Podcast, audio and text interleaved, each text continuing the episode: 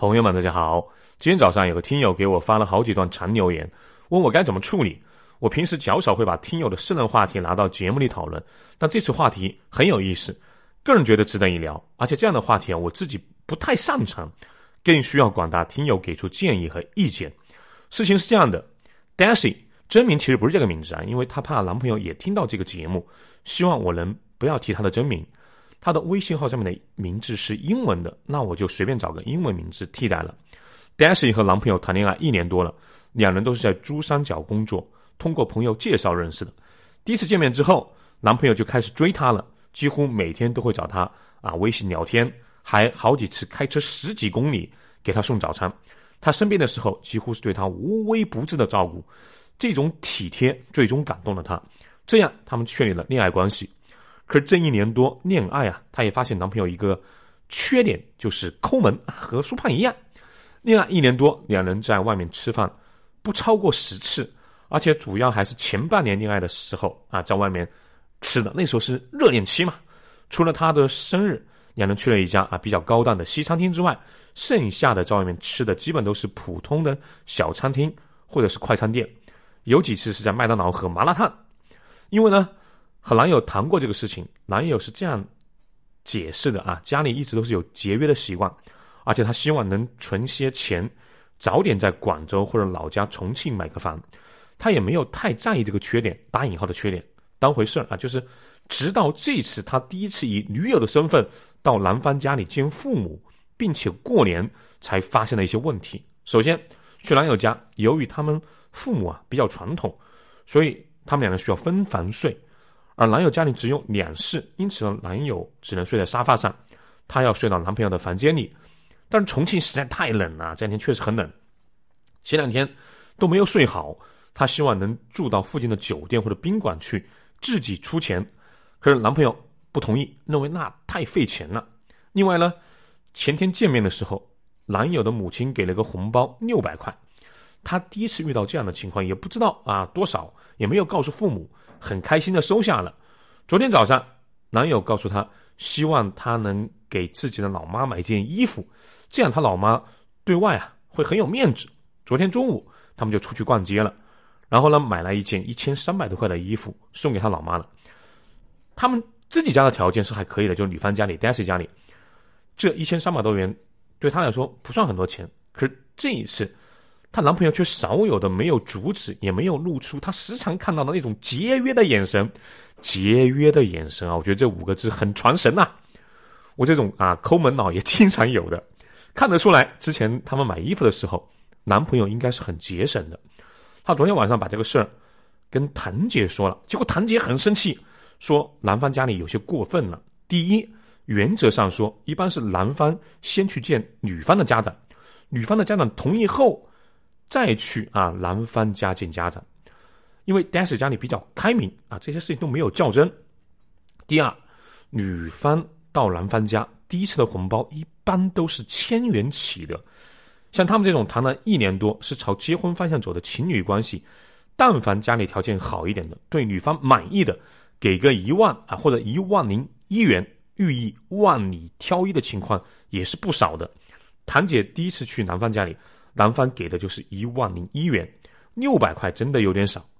第三，没有听说过女方第一次到男方家里要给男方父母买衣服的，去的时候可以带一些礼物啊，牛奶啊、保健品啊，甚至水果什么的都可以，表达礼貌就行。第一次听说女方给男方父母买衣服的钱超过男方给女方见面红包的，而且还是男朋友怂恿的，这个有点太欺负人了。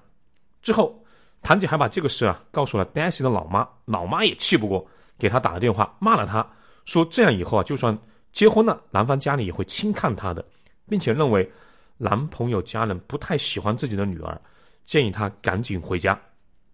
她本来呀没有太在意这个事儿的，因为老妈和谭姐啊这么一说，心情很糟糕，问我怎么看她男朋友抠门，还有家里给红包小。而且要求给他老妈买衣服的这个事儿，他有没有必要赶紧回家？还请我尽量说的细致一点。你让我讲世界文化啊、历史啊、时政啊、经济，我我自认为还是能讲出一定的高度的。像这种事我不太擅长，但还是给了我自己的意见和建议。我是这么回的啊：第一，一年多了，也到了过年正式见家长的环节，证明你们之间是有感情基础的。就像你说的，他对你很体贴，照顾也是无微不至的。至于他们家让你们分开住，我也没有认为是什么不好啊。一般来说，传统的家庭可能更注重感情。第二，关于抠门，这个要看程度和对象，只要不太过分啊。比如我同事给我说过，他有一个亲戚，那真的是奇葩。第一次出去约会自带干粮啊，一个四块钱的面包，人家女生吃饭，他在旁边吃面包，那姑娘还没有吃完就独自买单走了，再也没有联系了。还有个姑娘和他约会，人家姑娘说去必胜客坐一坐吧，他说必胜客那太不划算了呀。还是去沙县小吃吃一顿吧，这就有点太过了啊！这种就属于是抠门行列了。可如果双方的关系已经确定，他适当的抠门，也是将来会过日子的一种表现。因为抠门和节俭啊，只是程度上的差别。另外，就是只是会对别人，还是也会对自己。一个真正爱的、可以过日子的男人，多半是会对自己更节约的。或者说对自己更狠的，以我自己为例啊，前几年带着老婆孩子出去，我也比较节省。我们夫妻很少带孩子去那种吃一顿超过三百四百元的高档餐厅，一般都是去性价比比较高的。每次我老婆和我开玩笑说啊，你挣的也不少，为什么如此抠门？我都是一笑了之，因为我和她都知道我对自己更狠。之前节目里面说过啊，高三的时候家境崩塌之后，变得非常非常节省，甚至可以说抠门。特别是孩子出生之后啊，哪怕一三年我的收入有了很大的提高，月薪好几万了，除了陪客户吃饭，在国外百分之九十五以上都是吃麦当劳、肯德基，吃着吃着啊，就从一个一百二十斤的小鲜肉变成了一百六七十斤的猪八戒了。这个真不是找借口啊！我肚子下面层层的脂肪啊，就是拜八百九百顿麦当劳和肯德基所赐。回国也是。只要不是陪客户吃饭，前些年一个人吃饭很少一顿超过二十五块的。我还记得一四年在深圳之川啊附近七天酒店住宿，晚餐吃了加肉的热干面，就舍不得再点一碗，是六块钱还是八块钱的小碗藕汤呢？除了老家沙市的大年面啊，我特别爱吃或者说爱喝藕汤的。吃完了热干面，我一个人还在那里来回走了好几分钟，就是犹豫要不要点一碗藕汤。要知道那年我的收入接近七位数啊！现在想想，那些年我对自己真的是够狠的。好好的表扬了一下自己之后呢，说回正题。如果你的伴侣比较节省，并不是坏事，在我看来，甚至可能是优点。前提是他不是主要对你小气，那对自己、对其他他认为很重要的人大方的人，这样的人就千万不能要。第三，关于他们家庭的态度，先说红包吧。这个。不同的地方应该是有不同的习俗的。就我了解，有给很高的，就像你堂姐说的，一万以上的啊，除了钱，还有给什么金戒指啊、玉镯子的。就比如我女朋友，也是我现在老婆，第一次到我家，我妈给了一千块钱，那是我家经济最低谷的时候。我奶奶给了啊自己带在身边的很多年的玉镯子。可是有些地方啊，比如四川的一些地方，就是会给的比较少。你男朋友家重庆可能。当地的习俗就是给的比较少，当然，具体的如果我说的不对啊，请重庆的听友纠正。我只想说，不同的地方习俗不一样，更重要是钱不能完全代表你男朋友的或者男朋友家的态度吧，还要考虑他们家对你是不是真的热情，比如真诚的笑脸还是冷脸，比如吃饭的时候家庭那种氛围，会不会主动叫你吃饭。啊，虽然在疫情期间，他的父母会不会用公筷给你夹菜，主不主动询问你和你家的情况，甚至给你削个苹果啊、剥个橘子什么的，大家都是成年人，大家都能感受到的。钱是其中的一个因素，但绝不是唯一的因素，甚至可能不是最主要的因素，因为各地的习俗确实不一样。至于男朋友让你给他老妈买件衣服，这个要求不能说过分，却也不太恰当。买衣服应该是下次啊，比如第二次见面的时候是可以的。他老妈认可你的话啊，也会穿着你你买的衣服给他那些朋友去好好的秀一秀的。那些老阿姨嘛啊，最喜欢就这个。至于花了一千三百多块，说明你是一个很大方的女生。同时，你也可以关注一下男朋友把不把这笔钱转给你。如果是我啊，我提出这种有些超纲的要求，我会提前把钱给女朋友的，或者在女朋友买了之后把钱转给她，这样就没有多大的事了。你可以等等看看男朋友把不把这笔钱转给你。如果不，那你男朋友确实有些抠门了啊。找机会单独和他聊一聊，看看他的态度。总的来说，现在直接回家有点太伤感情了。就算要重新考虑这段感情，最好也是等春节之后综合考虑啊，他和他们家的一个表现吧，之后再做打算。我如果说的不太好的地方，或者说我没有说到的地方，欢迎听友在下面留言，给 Daisy 一些好的建议，帮他清理一下现在的情况，缓解一下他现在郁闷的情绪，很重要。谢谢大家了。另外呢，这两天有两个听友跟我说了类似的话啊。舒胖老师，房价真被你说中了。前年一些大城市烈火喷油啊，都说会涨的时候，你说到顶了啊，会跌的。多数地方房价和成交量都在下降了。可是你说的股市会崛起，这两周跌得很凶啊。问我怎么看？我记得在节目里面说过啊，我看好的是未来二十年中国的股市。实不相瞒，除了投有声版权，股市里面我也有不少钱，而且是是一五年啊，投了之后就没有再动了。你可能觉得我在装 A，但下面这句话还是希望感兴趣的朋友能听进去，至少能听完。